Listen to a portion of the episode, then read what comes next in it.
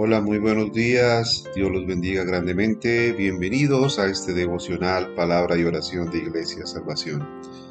Todas las mañanas estamos aquí compartiendo la palabra de Dios para edificación de nuestras vidas, para el crecimiento del pueblo de Dios, para que seamos sabios en su palabra y no necios, como dice igualmente la misma.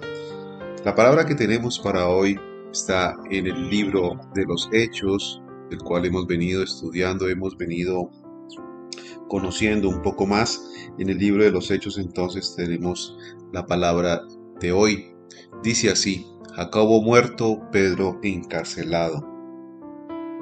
En aquel mismo tiempo el rey Herodes echó mano a algunos de la iglesia para matarles y mató a espada a Jacobo, hermano de Juan. Y viendo esto, que había agradado a los judíos, procedió a prender también a Pedro. Eran entonces los días de los panes sin levadura. Y habiéndole tomado preso, le puso en la cárcel, entregándole a cuatro grupos de cuatro soldados cada uno, para que le custodiasen y se propinara sacarle al pueblo después de la Pascua. Así que Pedro estaba custodiado en la cárcel, pero la iglesia hacía sin cesar oración a Dios por él. Y cuando Herodes le iba a sacar, aquella misma noche estaba Pedro durmiendo entre dos soldados, sujeto con dos cadenas, y los guardas delante de la puerta custodiaban la cárcel.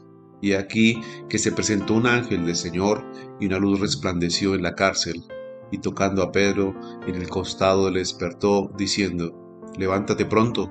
Y las cadenas se le cayeron de las manos. Y le dijo el ángel, Cíñete y átate las sandalias, y lo hizo así. Y le dijo, Envuélvete en tu manto y sígueme. Y saliendo le seguía, pero no sabía que era verdad lo que hacía el ángel, sino que pensaba que veía una visión. Habiendo pasado la primera y la segunda guardia, llegaron a la puerta de hierro que daba a la ciudad, la cual se les abrió por sí misma, y salidos pasaron a una calle. Y luego el ángel se apartó de él. Entonces Pedro, volviendo en sí, dijo, Ahora entiendo verdaderamente que el Señor ha enviado su ángel y ha librado de la mano mi vida de Herodes y de todo lo que el pueblo de los judíos esperaba y habiendo considerado esto, llegó a casa de María, la madre de Juan, el que tenía por sobrenombre Marcos, donde muchos estaban reunidos orando. Cuando llamó Pedro a la puerta del patio, salió a escuchar una muchacha llamada Rode, la cual, cuando reconoció la voz de Pedro, de gozo no abrió la puerta, sino que corriendo adentro dio la nueva de que Pedro estaba a la puerta. Y ellos le dijeron, estás loca, pero ella aseguraba que sí era.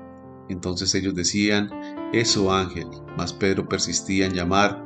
Cuando abrieron y le vieron, se quedaron atónitos. Pero él, haciéndoles con la mano señal de que callasen, les contó cómo el Señor le había sacado de la cárcel. Y dijo, Haced saber esto a Jacobo y a los hermanos. Y salió y se fue a otro lugar. Luego que fue despedido, hubo un poco de alboroto entre los soldados sobre ellos porque que había sido de Pedro mas Herodes, habiéndole buscado sin hallarle después de interrogar a los guardas, ordenó llevarlos a la muerte. Después descendió de Judea a Cesarea y se quedó allí. Esta es la palabra de Dios en Hechos 12, versículos 1 al 19. Aquí entonces nos muestra Dios un acto milagroso, un acto milagroso para ayudar a un siervo, a un siervo que es Pedro.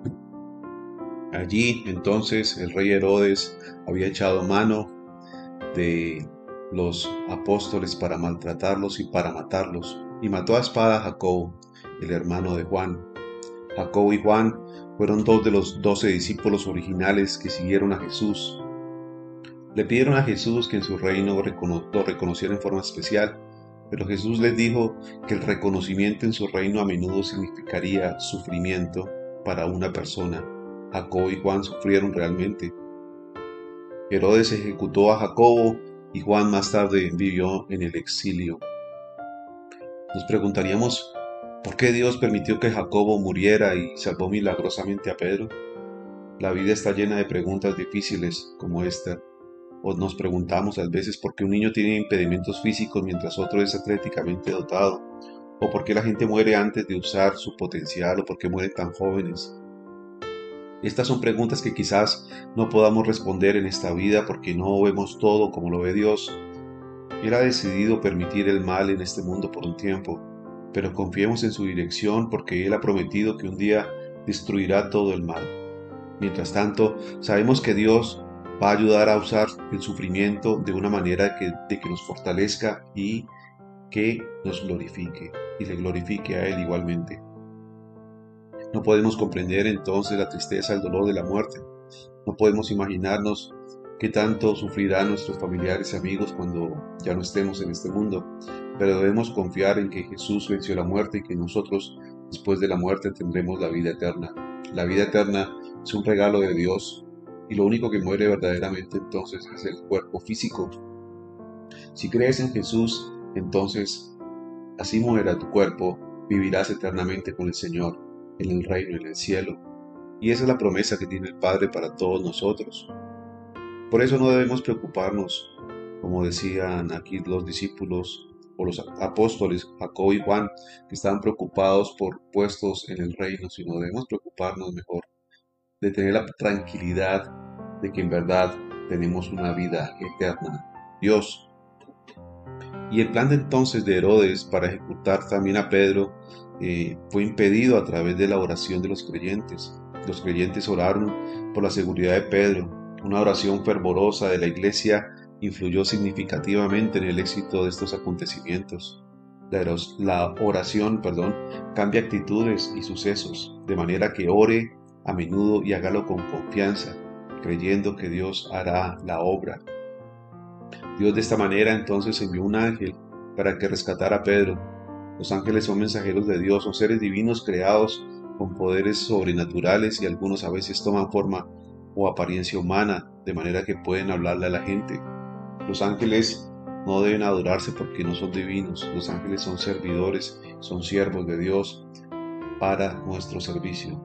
Entonces debemos confiar en que Dios enviará a sus ángeles cuando estemos en momentos difíciles, en momentos de penumbra tal vez, de muerte, de incertidumbre, Dios enviará a sus ángeles y, que, nos salvará y nos eh, logrará llevar a una vida de, de libertad, pues libre, una vida que tal vez muchas personas no comprendan, pero que en realidad Dios nos hará libres igualmente del pecado Dios envió a su ángel y entonces rescató a Pedro. Y de esta misma manera, ¿cuántas veces tal vez sin darnos cuenta, Dios no ha actuado y Dios no ha enviado sus ángeles para librarnos de la muerte o de la cárcel o de tal vez algún enemigo?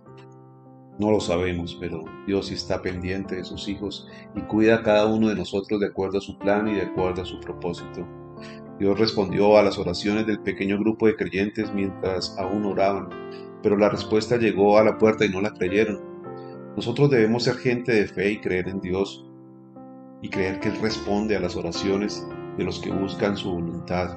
Cuando usted ora, crea que va a recibir una respuesta y cuando la respuesta venga, no se sorprenda, sea agradecido con Dios. Por eso, Padre, te damos toda la gloria, toda la honra, mi Rey. Gracias, Señor, por esta mañana, te damos, Señor. Gracias por esta palabra que nos das, como nos muestra, Señor, que igual tú tienes el control de todo, Señor. Y así como permitiste la muerte de Jacobo, igualmente liberaste a Pedro, Señor. Ayúdanos, Señor, a entender, a comprender y aceptar tu voluntad, Señor. Tal vez para los discípulos, para los apóstoles, fue muy duro perder a, a uno de ellos, pero sabemos que ya Jacobo había cumplido su plan por eso te pido, Señor, en el nombre de Jesús, que nos ayudes a entender tu voluntad, Señor. A que, a pesar de las difíciles circunstancias o del sufrimiento que podamos tener, Señor, siempre confiemos en ti, Señor. Siempre creamos en tu nombre, Señor. Siempre estemos orando, Señor, persistiendo, insistiendo, Señor, para que tú obres, Señor, a nuestro favor, Señor. Ayúdanos, Señor, a orar conforme a tu voluntad, bendito Rey, a orar conforme a tu palabra, Señor, a no hacer oraciones infructuosas o con vana palabrería como a ti no te gustan, Señor, sino a orar conforme a tu voluntad, Señor. sabiendo y creyendo, Señor, que tus planes, Señor, tus propósitos, siempre van a ser lo mejor para nosotros, Señor. Ayúdanos, Señor, a aceptar igualmente en algún momento de nuestras vidas algún familiar, amigo, conocido faltará, Señor, de aceptar con resignación y creyendo en tu palabra, de que ellos igualmente viven en ti y vivirán en los cielos, Señor. Por eso te pido, Padre, en el nombre de Jesús, que nos ayudes, que nos ayudes a comprender todo lo que tú deseas para nosotros, Señor, ya que tus pensamientos son más altos que nuestros pensamientos y tus planes son más grandes los nuestros. Te lo pido, Padre, en el nombre de Cristo Jesús. Amén. Y amén. Mis queridos amigos, hermanos, nos vemos mañana nuevamente en este devocional Palabra de Oración de Iglesia Salvación. Un abrazo para todos, bendiciones.